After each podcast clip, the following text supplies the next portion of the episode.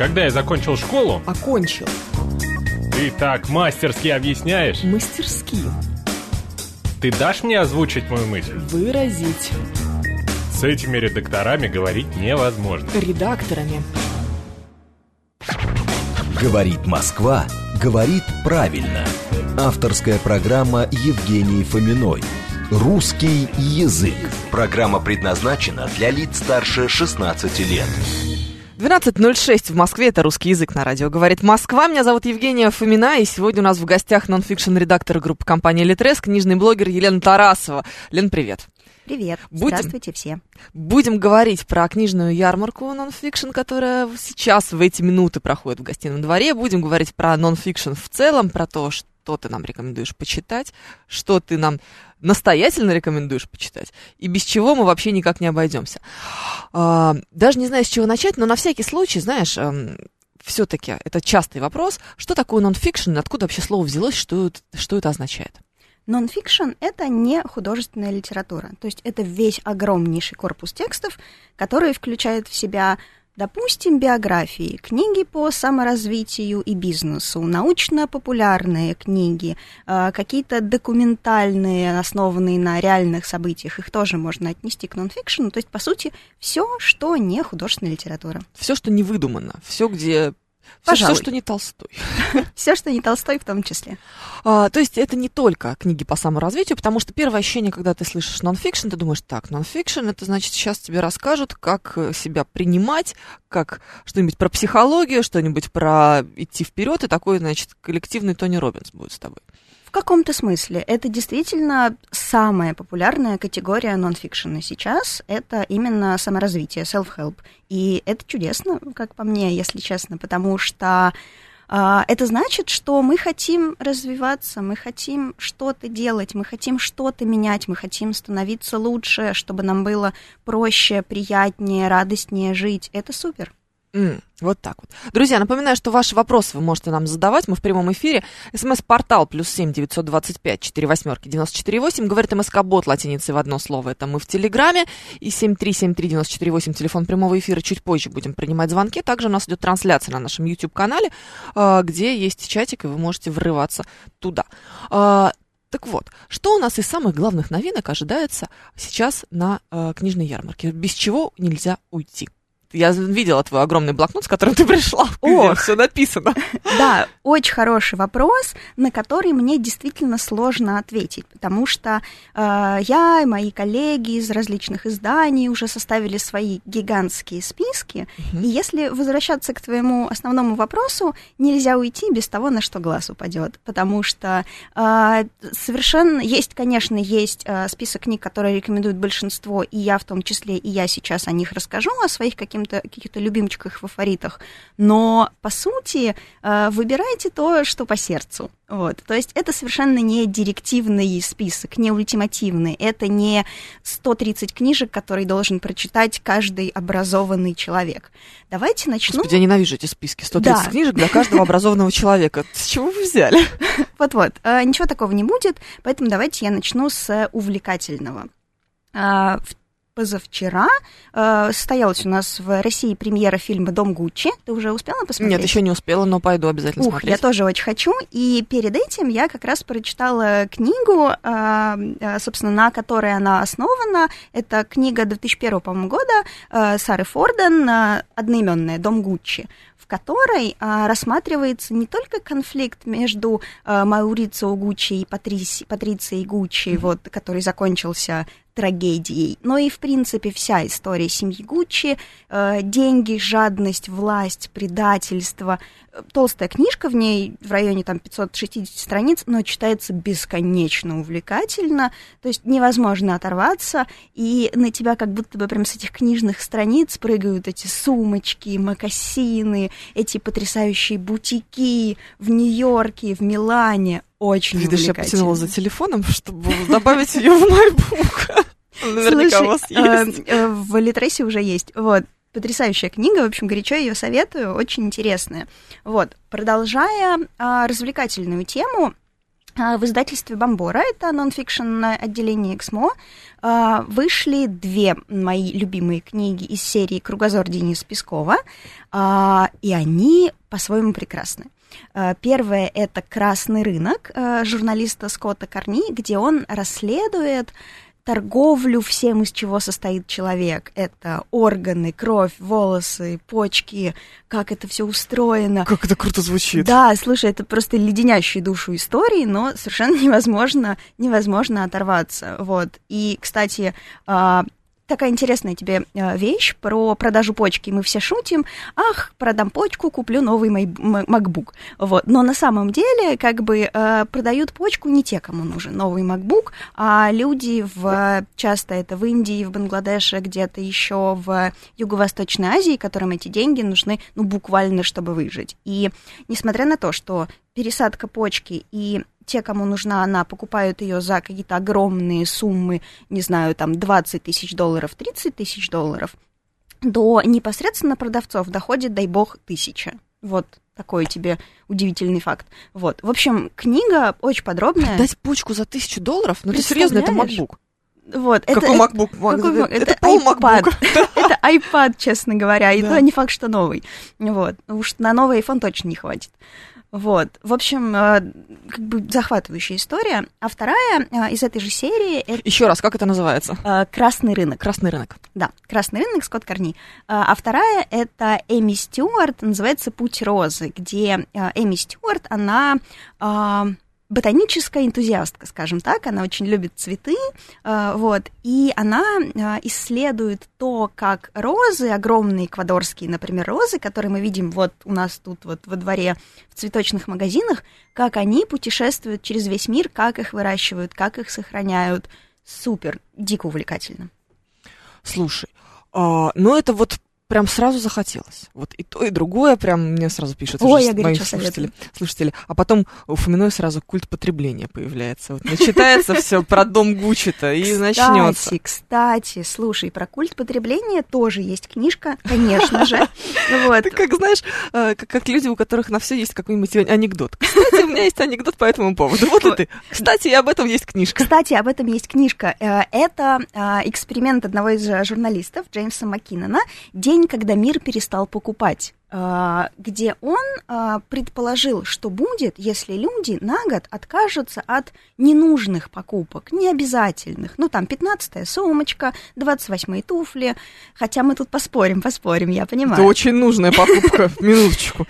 Вот. А, и он, пока он писал эту книгу, наступил коронавирус, наступил как бы шопинг, ну, как бы снизился по понятным причинам, и, и вот он как бы исследует, как это, как происходит. Вот. Так что э, чем лечиться от консюмеризма, ты теперь знаешь. М-м, понятно, хорошо. Военные мемуары могут относиться к нонфикшну, тебя спрашивают? Да, конечно. Это же было на mm-hmm. самом деле. Ну да. То есть все, что э, более или менее имеет отношение к реальности, помогает нам познавать мир. По сути. Безусловно. Да. А, еще что-нибудь посоветуешь? Ох, посоветую.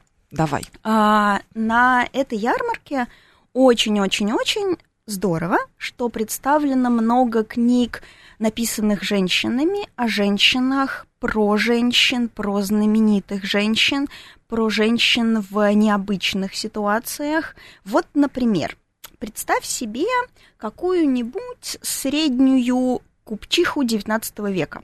Так, Что ты о ней думаешь? Что она делает? Пьет чай целыми днями. Да, как на да, картинку Как на картинке, да, да, да, именно так она и делает. Вот. Гоняет, значит, прислугу, э, требует принести ей то, принести еще. Возможно, она сама варит варенье в медном саду, э, в медном тазу, конечно же, в саду, значит, в окружении трех горничных, помешивая такой вот ложечкой. Что-нибудь такое должно происходить. Очень красиво звучит.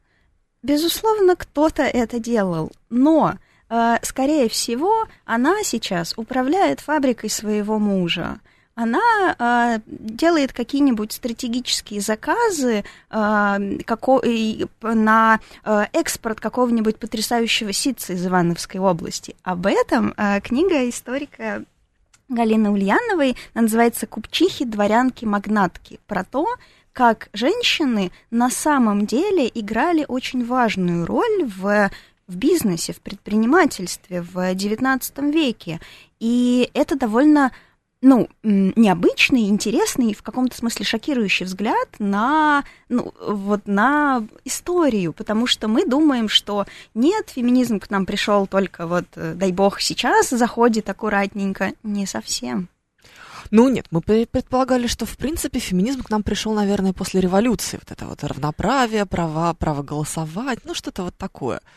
Но то, что это случилось еще раньше, ну, конечно, э, мы не говорим в о том, что... единичных случаях. Э, ты знаешь, случаи не совсем единичные, но и называть это э, феминизмом я бы даже не стала. Но это здоровский, как по мне, и очень ободряющий взгляд для современных женщин про то, что, ну, сейчас многие девочки э, все еще могут думать, ну нет, это сложно, я не справлюсь, я не разберусь, там вот как, а бизнес открыть страшно, как бы лучше я что-нибудь там попроще. Uh-huh. А, нет, нет. Вот есть на что опереться. А, продолжу эту тему а, необычными а, профессиями женщин. Вот в частности, а, история а, а, Элизабет Джейн Кокран под псевдонимом Нелли Блай. Книжка в издательстве «Индивидуум» вышла, называется «Профессия репортерка».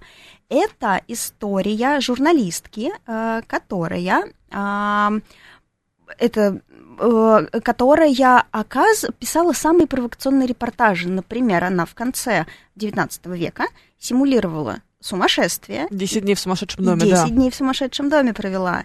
И потом также она устроилась на фабрику, на самую, э, по-моему, ткацкую, полотняную, э, на, в общем, на самую низкооплачиваемую работу, э, вот, чтобы написать о том, как проходит, собственно, э, работа женщин в этих, в этих условиях. Вот, то есть мы можем себе представить журналистское расследование подобное сейчас, но и то это довольно большой героизм, как бы, вот. А представь себе такое в конце XIX века. Да, это, конечно, совершенно невероятно, абсолютно. Вот.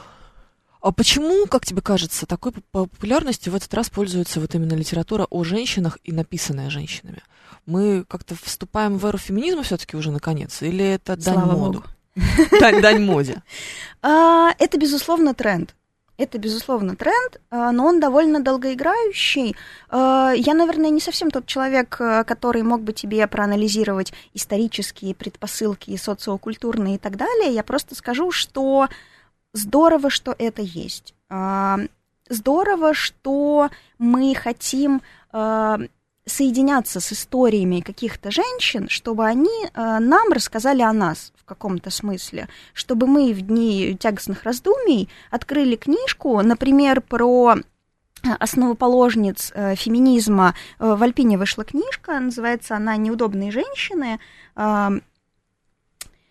И как-то мы поняли, что мы не одни. Вот, кстати, про эту книжку два слова скажу. Mm-hmm. Она, ты знаешь, э, она классная, и она совершенно не а, превозносит как-то этих женщин, первых радикальных феминисток. Они, в общем-то, как бы им пришлось вполне террористическими методами себе право голоса выбивать. То есть они не были ангелами воплоти, они не были э, заиньками, э, несущими свет.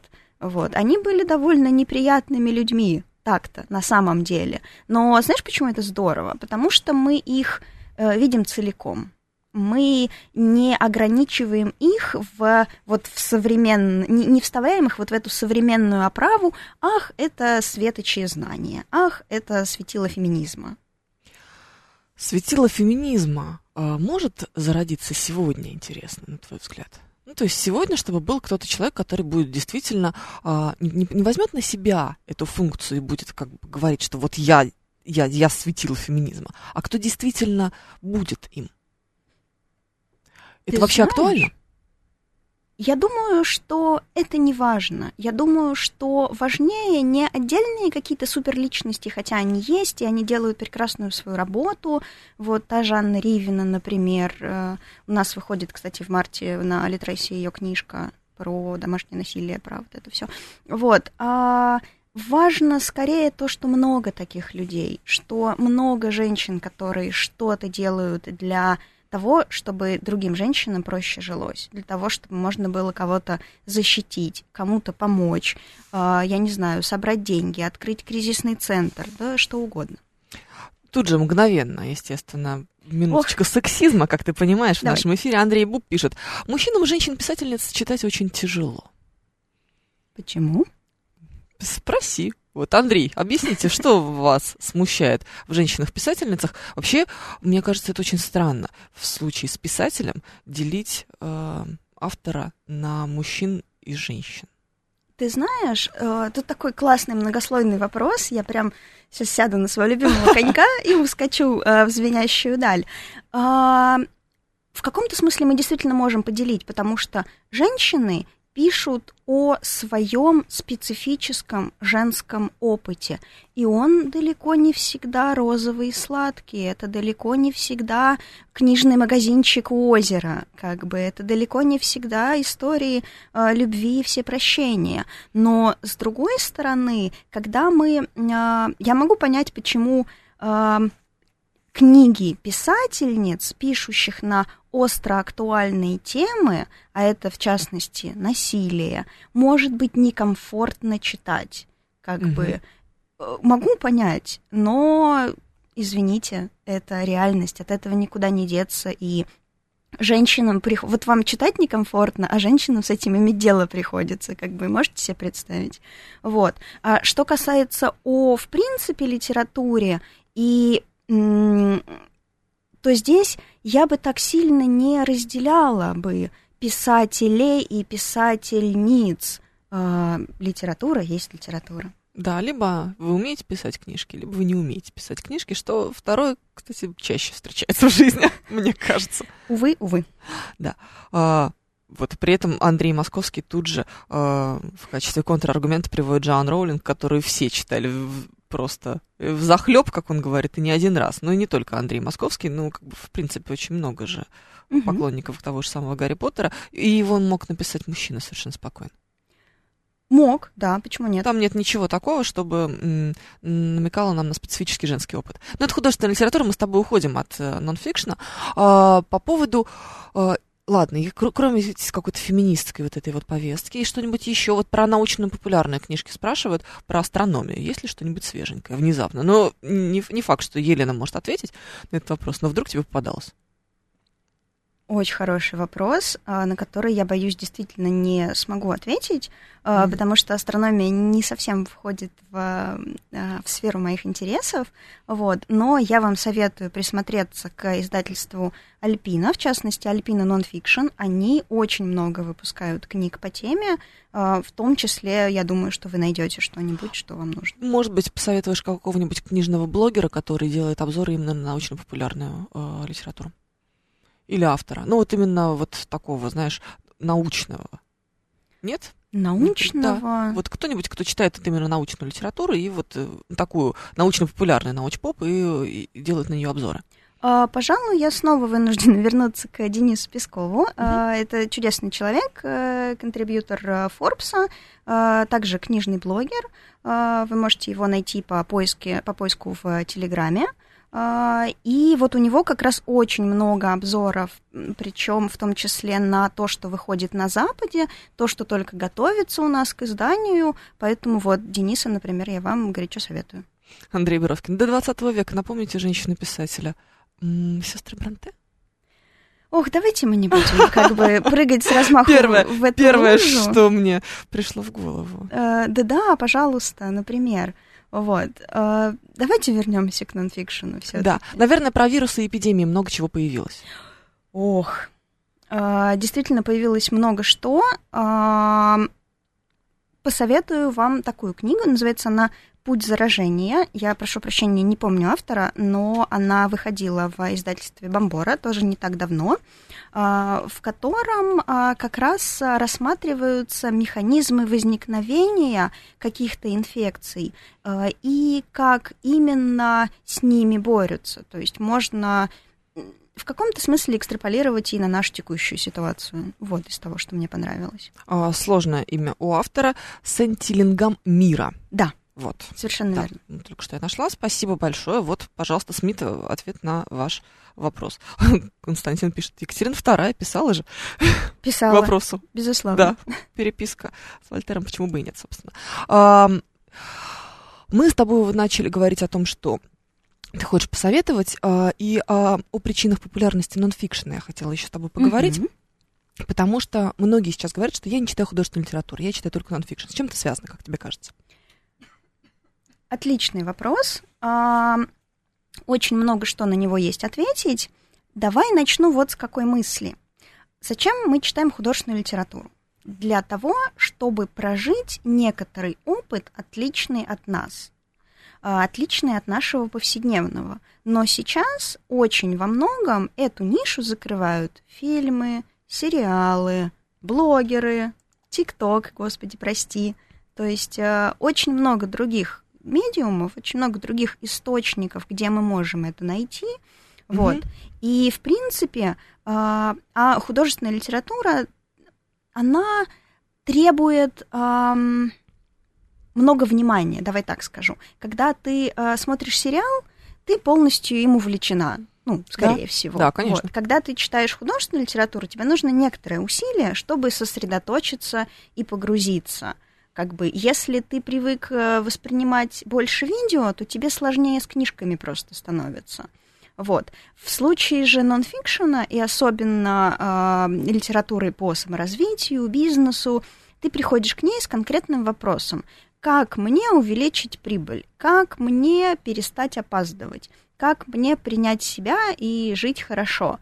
Ты приходишь, ищешь ответ, находишь, молодец. Мгм. То есть это не какой-нибудь э, Достоевский, который поднимает целый спектр философских вопросов, и в процессе ты не только получаешь удовольствие или не получаешь удовольствие от самого сюжета, но еще и понимаешь, что вот здесь нужно, есть над чем подумать, так скажем. Безусловно, это здоровское многослойное, многослойное переживание, но не у всех на это есть ресурс, как сейчас модно говорить.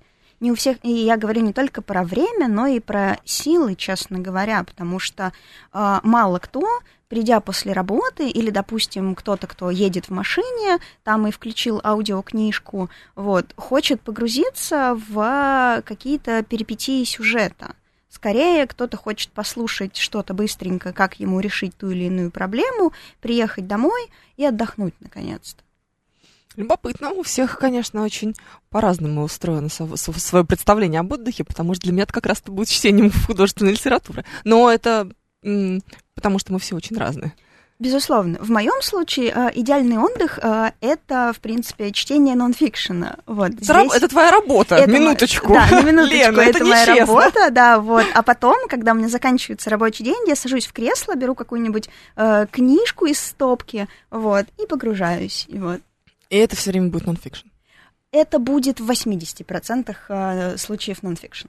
А, такой, знаешь, как всегда, мой любимый личный вопрос. Что ты из художественного читал последнее? И что ты читаешь сейчас?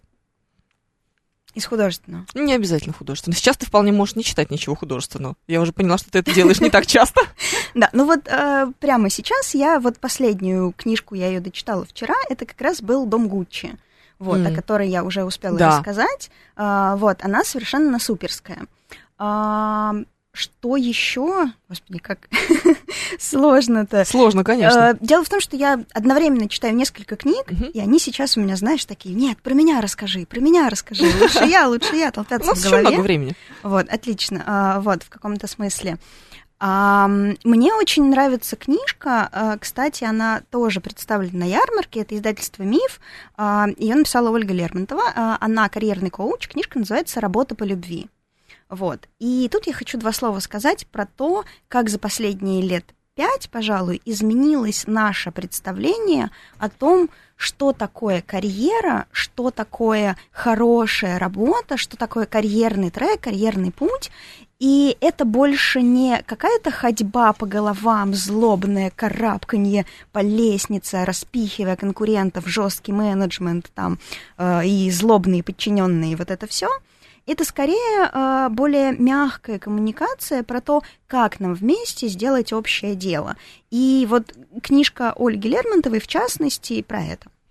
Напоминаю, друзья, что у нас сегодня в гостях Елена Тарасова, нонфикшн-редактор группы компании Литрес, книжный блогер. Мы с Леной говорим о ярмарке нонфикшн. Она делает нам советы, делает, господи, дает нам советы и рекомендации о том, что почитать. И продолжим через несколько минут. Сейчас новости. Говорит Москва, говорит правильно. Авторская программа Евгении Фоминой. Русский язык. 12.35, мы продолжаем русский язык на радио. Говорит Москва, меня зовут Евгения Фомина. У нас сегодня в гостях Елена Тарасова, Лена, нон-фикшн, редактор группы компании Литрес, книжный блогер, рассказывает нам про э, ярмарку нон-фикшн, которая прямо сейчас проходит в гостином дворе. Вы можете туда прийти, посмотреть, что дают. А мы обсуждаем, собственно говоря, что дают и что бы нам из этого нужно было почитать. А, мы сейчас с тобой во время перерыва обсуждали, что очень много книг про психологию, как раз то, что ты очень любишь. Это правда. Да. И что вот из психологических э, каких-то новинок ты бы посоветовала или что тебя зацепило? А, отличный вопрос, и у меня тут же разбежались глаза, потому что такое большое количество действительно здоровских, отличных книг по психологии сейчас выходит. А, прежде чем чего-то конкретно посоветовать, хочу два слова сказать про тренд. Сейчас, к, моему, к моей огромной радости, есть тренд на бережно к себе, на то, вот лет там 5-7 назад это был успешный успех. Да. Стань лучшей версией себя. Выйди из зоны комфорта. Выйди из зоны комфорта, прокачай себя, будь на пределе, давай, вставай, упал, отжался. Как бы сейчас а, все, кто становился лучшей версией себя, уже в основном выгорели, э, успели потихонечку как бы восстанавливаться. Здрасте, это мы. Вот, э, как бы, да, и уже смотрят в сторону других книг про то, а как не выгорать, а как комфортно работать, а как перестать э, становиться лучшей версией себя и начать жить. Вот. А, и вот этот вот тренд на... О, я чувствую прям... Да. Юлия Варкунова, наш режиссер сегодня, она поддерживает это все. Э, я тоже прям обеими руками за это, потому что мне это тоже очень знакомо, к сожалению. Вот. И как раз книги про то, как не загонять себя, как поддержать себя. Пожалуй, флагманская книжка уже не новинка, но совершенно потрясающая. Я на всех углах о ней кричу. Э, это Ольга Примаченко «К себе нежно». Вот, ты, может быть, слышала это название, милая, я советую тебе ее. Вот, потому что она подходит абсолютно всем женщинам. Извините, слушатели мужчины, сейчас немножечко поговорю про именно книги, написанные женщинами для женщин, вот, и она про то, как выбирать себя, как поступать, исходя из своих ценностей, своих потребностей, как э, их очень мягко защищать. То есть это, знаешь... Э, С ними определиться бы поначалу. Вот это она тоже поможет.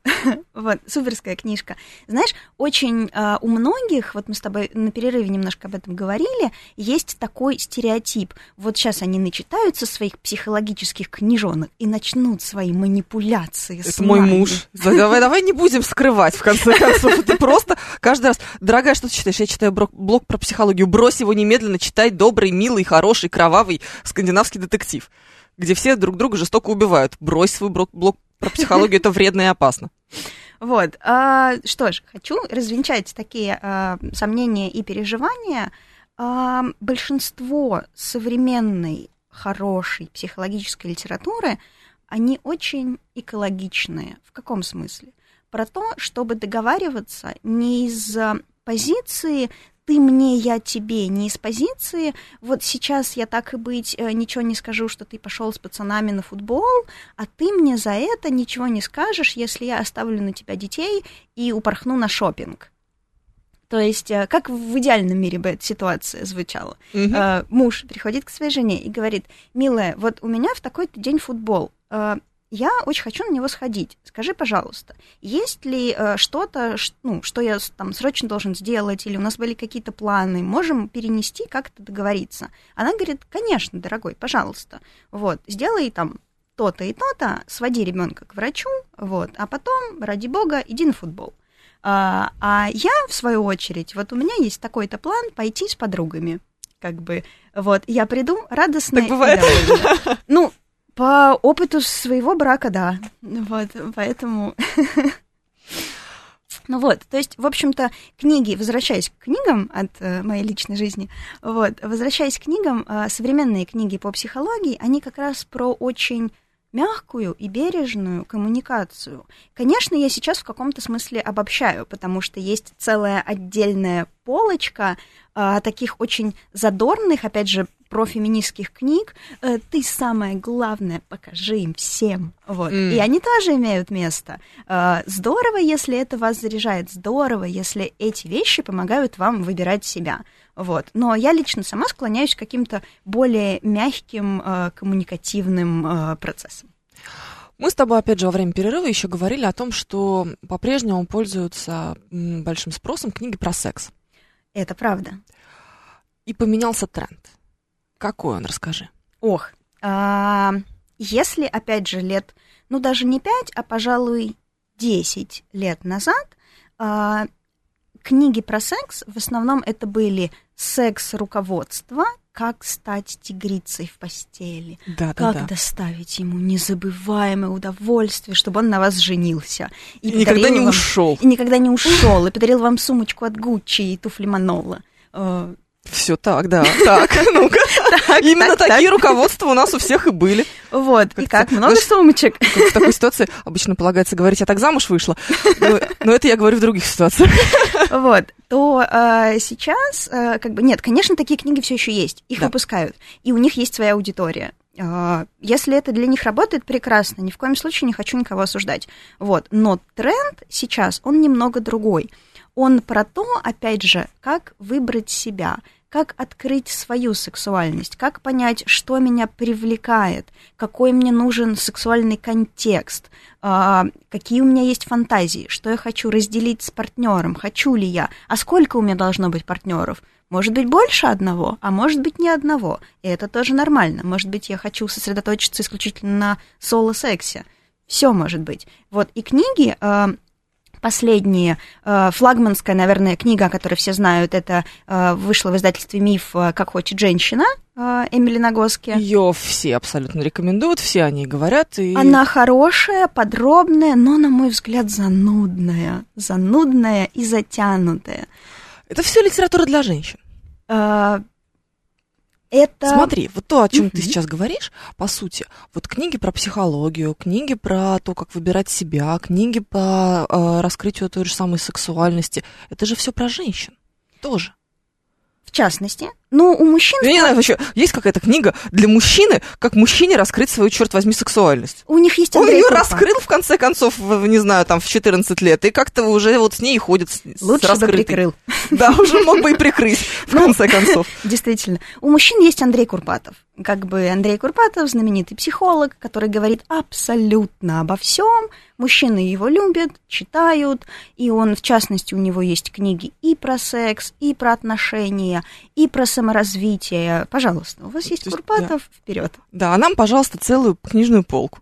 Именно. И что там будет стоять на твоей книжной полке, если как хочет женщина, там М. скучновато.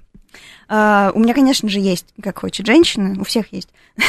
Нет, сейчас я куплю, ладно, если надо. Слушай, а, хотела тебе рассказать про совершенно потрясающую новинку, вы- вышла в издательстве Альпина.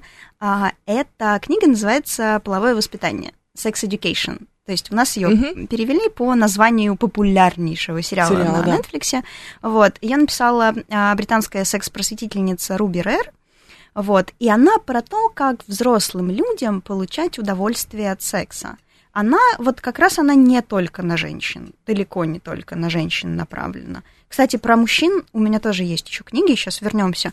Вот, э, новинка точно представлена на выставке Nonfiction. Если вы сейчас или собираетесь, обратите, пожалуйста, на нее внимание, возьмите, полистайте. Она как раз совершенно призывает не стыдиться себя и э, делать секс не а, каким-то ты мне, я тебе, а, ты мне оральные ласки, я тебе сумочку, Мгм. вот всю вот вот, это эту вот все, да. Все, что мы любим. вот все, все, что было 10 лет назад, э, и до сих пор где-то сохраняется, а, она про то, как наслаждаться, как радоваться, как сделать секс а, по-настоящему а, таким любовным взаимодействием. Слушай, вот ты говоришь о том, что было 10 лет назад, а, о том, что есть сейчас, это любопытно. В том смысле меняется, э, зависит ли это от страны. Ну, например, на Запад э, тренды э, на бережно к себе, условно говоря, пришли раньше, чем к нам. Или нет? Или это все происходит э, примерно единомоментно? Ты Как знаешь, кажется? э, мне кажется, что мы к нам приходят с опозданием, задержкой. Задержка, большая задержка. Время, которое требуется на перевод, или все-таки еще лет пять мы смотрим? Ты знаешь, лет пять мы смотрим, лет пять мы присматриваемся. Начинается с э, первых каких-то прогрессивных издательств, которые, э, ну, у которых своя специфическая аудитория, э, которые не боятся высказываться на какие-то непопулярные темы. Вот, например, чудесное издательство No Kidding Press, женщины, женские истории, нон-фикшн в том числе, и фикшн, и нон-фикшн. Вот, э, то есть книжки, которые там выходят, еще, допустим, пять лет невозможно было бы представить в условном эксмо нон-фикшн. Вот. Но теперь как бы и у Бомборы, у Эксмо Nonfiction огромное количество, в том числе каких-то вот женских историй, книг для женщин а, про женщин. То есть тренды до нас доходят с опозданием, но доходят. И в последнее время этот процесс ускоряется, потому что э, шире повестка, шире э, я не знаю, что распространение английского языка, как mm-hmm. бы много кто смотрит на Запад, вот, и у довольно большого количества книг э, есть свои читатели есть свои читательницы, я имею в виду с какими-то вот новыми историями, вроде э, той же книжки э, Руби Рера, о которой я только что говорила. Вот, она, кстати, дополнена иллюстрациями, достаточно одновременно веселыми и откровенными. То есть там не будет, знаешь, томных женщин, как на обложках э, эротического фэнтези, да. где драконы и э, и красотки. И красотки. Да, да. назовем это так. Хорошая, да. А, интересно. А еще мне любопытно, знаешь что? Вот когда появляются наши собственные писатели, которые mm-hmm. улавливают эти тренды и начинают их отражать в своем творчестве. Это же ведь тоже происходит с, запоз... с, с опозданием. Они нач... сначала начитались там, значит, западных этих вот всех а потом давай сами писать. Или как-то по-другому? Ты знаешь, не сказала бы, что это именно такая вот прямая взаимосвязь. Все-таки тренды это что-то, что в воздухе витает. И, э, безусловно, у нас есть наши э, писатели и писательницы, которые э, даже не то чтобы именно улавливают тренд, но вот, например, в последнее время стало модным, давай так скажем, переосмысливать свои отношения с родителями. Вот. Если раньше еще там 10 лет назад в России практически невозможно было усомниться в авторитете родителей, что вы там за неблагодарные такие дети, что, значит, обвиняете там, вот, сидя у своих психологов, там, mm-hmm. обвиняете маму. В детской вот. психологической травме. Да. А это была не психологическая травма, это ты разбила кружку и получила за это подзатыльник, и ничего спасибо бы сказала, с тех пор кружки больше не била. Научилась вот. Да, вот. Ой, я а... все умею, могу выступать в этом жанре. Ох, да, э, все слышали, все знаем. Вот, то э, сейчас, и это особенно на постсоветской почве у нас очень много, а что люди подумают, а что ты, а мне за тебя стыдно, а вот родители в школу, ты меня позоришь. И взрослые э, женщины, взрослые мужчины в том числе, их меньшая часть, потому что меньшая часть мужчин ходит к психологу, хотя я всем советую, это просто, мне кажется, необходимо, э, всем нам будет легче жить. Э, да, и Честно. вот. Э, и потом взрослые люди начинают, э, ну, я не знаю, тушеваться перед начальником, который кричит, просто потому, что они, э, что это, ну, действительно, как бы мы не смеялись над этим, это детская травма. Что если на ребенка постоянно кричат, то, в общем-то, любая начальственная авторитетная фигура с громким голосом будет вводить их в ступор. И вот они уже сидят до 12 в офисе, пилят несчастный отчет, вот, потому что не смогли возразить начальнику, сказать, Иван Петрович, 8 вечера, я вам утром пришлю. Тем более, что Иван Петрович все равно в полночь не будет читать этот несчастный отчет. Совершенно верно. Сказал бы, я бы еще бы как-нибудь по-другому бы, но мы в эфире. Ну, по большому-то счету. Да, а, вот. И вот это об этом. И вот об этом. Да. И э, как раз э, я, я хотела поговорить об одной э, из таких писательниц. Ее зовут Елена Рисберг, она психолог и тренер. И у нее э, вышла сейчас уже вторая книга в издательстве Бомбора. Она называется «У меня есть я, и мы справимся». Это книга для всех дочерей, э, потому что, как шутят психологи, если у вас была мама, у вас была травма. М, Вот так вот. Вот. И она как раз про то, что чтобы начать осознавать вот это вот родительское влияние, что что-то мы, безусловно, любим своих родителей, и они делали все, что могли из того, что из тех условий, в которых они были. То есть это как раз не про то, как осудить свою маму и э, копить на нее обиды до конца жизни. Это про то, как увидеть, как какие-то э, как какое-то взаимодействие с вами, как с ребенком, влияет на вас сейчас в вашей взрослой жизни, и как аккуратно эту семейную историю переписать, как опираться на себя, как самому стать той мамой, тем папой, которых не хватило в детстве, которые были бы не уставшие, не э, в 90-х вынуждены были постоянно решать вопросы, чем вас, собственно говоря, кормить, и делить один сникерс на четверых раз в месяц, и то это было огромным событием. Вот. А такого бы и родителя, внутреннего родителя, который бы и сам рос в изобилии, и вас растил, и говорил, ты моя зайка, ты справишься, я в тебя верю, у тебя все получится.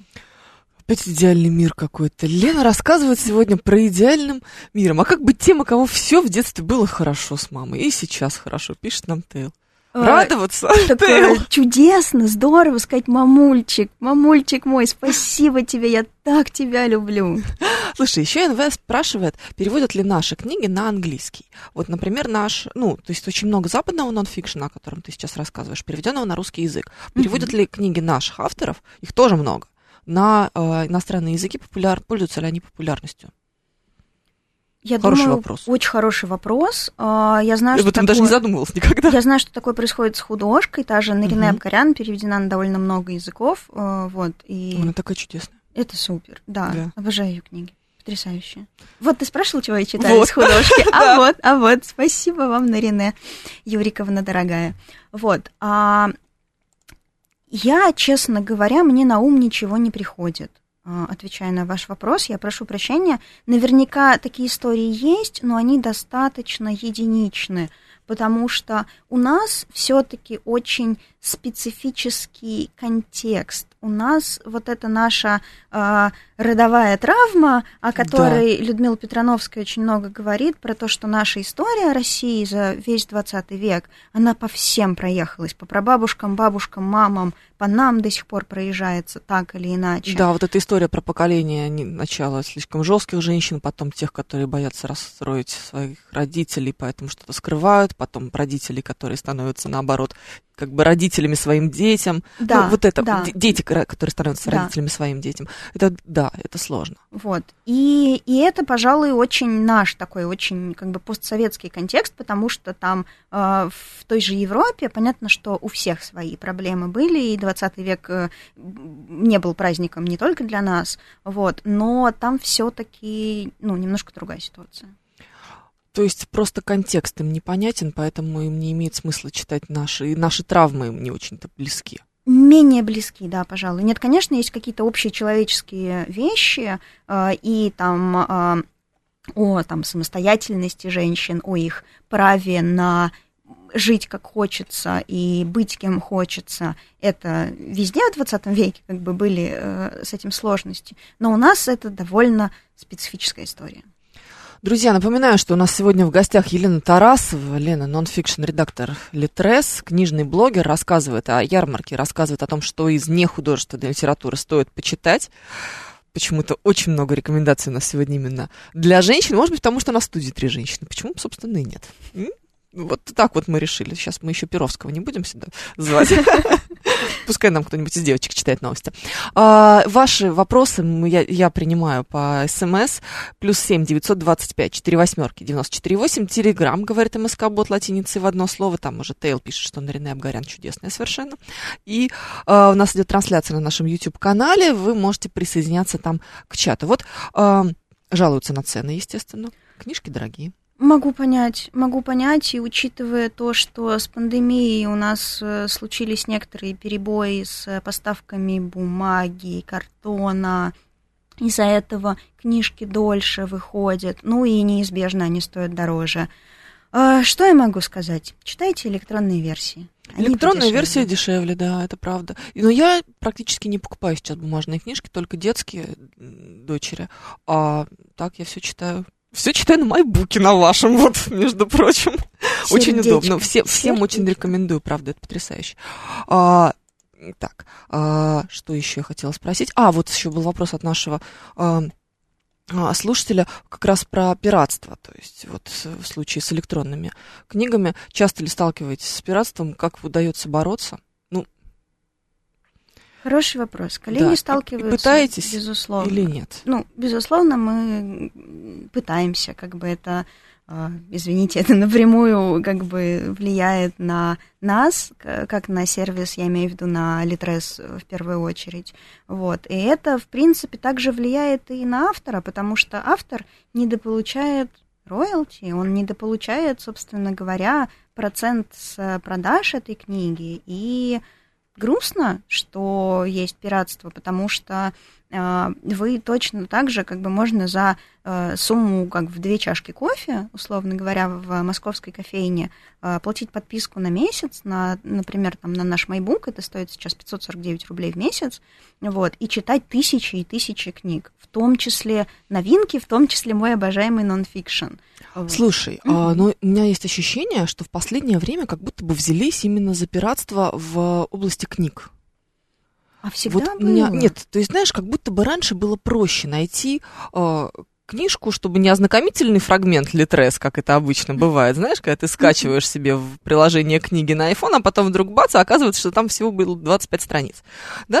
А, а дальше, значит, вы можете купить ее по подписке за 149 рублей. Или подписаться, значит, или вы, значит, купить ее за 149 рублей, например. Да, сейчас а, это прям повсеместно. То есть раньше было прям много сайтов, куда сливали полные версии, их можно было найти в разных форматах, в том числе для приложения, чтобы читать в приложениях на э, смартфонах, как будто бы сейчас стало меньше, и меня это радует, конечно.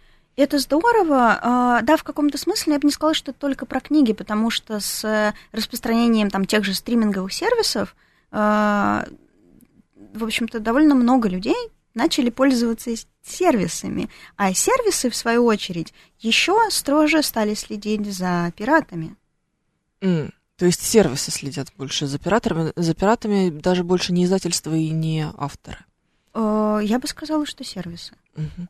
Ну давай, у нас остается буквально две с половиной минуты. И еще что-нибудь из эм, рекомендаций, вот такого, что тебе прям в сердечко и без чего уходить с ярмарки не надо будет.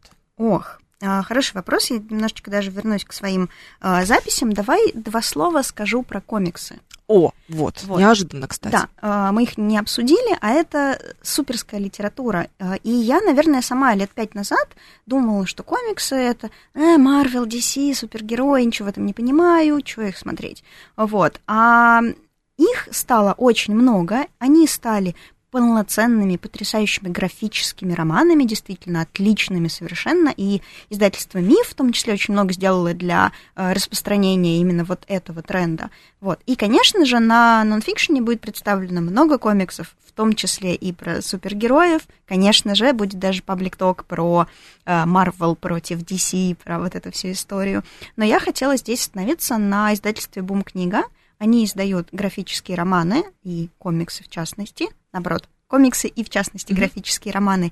А, И а, мой фаворит, мой любимчик, а, это комикс а, Гросс а, Ларса Фиске, Фиске, простите меня, не уверена в ударении. Это про э, немецкого художника Георга Гросса, вот, э, который был э, экспрессионистом, э, он потрясающий график в том числе, и вот вышла его биография э, рисованная. Горячо ее вам советую. Рисованная биография звучит, конечно, потрясающе. Это правда. Да. А, так, комиксы и что-нибудь еще последнее. Вот прям последнее из э, того, что ты бы очень сильно советовала, что, может быть, тебя зацепило. Пускай это будет про психологию, пусть это будет биография, что угодно. Мгм. Хорошо. А, вот так вот. Очень коротко скажу. А, издательство Альпина, книга профессора а, Моники Блэк «Земля, одержимая демонами». Это книга а, про, а, про то, как в послевоенной Германии расцвело огромное количество суеверий, конспирологических теорий, про то, как Дева Мария сошествовала с небес там в представлении некоторых. И это очень похоже а, на историю наших 90-х, про то, как воду перед телевизором заряжали. Да. Кашпировский, народные целители, гадалки ворожей. Вот, советую ее. Спасибо огромное. Елена Спасибо. Тарасова сегодня у нас была в гостях, нонфикшн-редактор группы компании «Литрес», книжный блогер. Рекомендовал нам много всего почитать, и нам будет чем заняться, друзья. Вот что хочешь сказать. Лена, обязательно приходи еще. Спасибо большое. Всем пока. В русском языке услышимся через неделю. До свидания.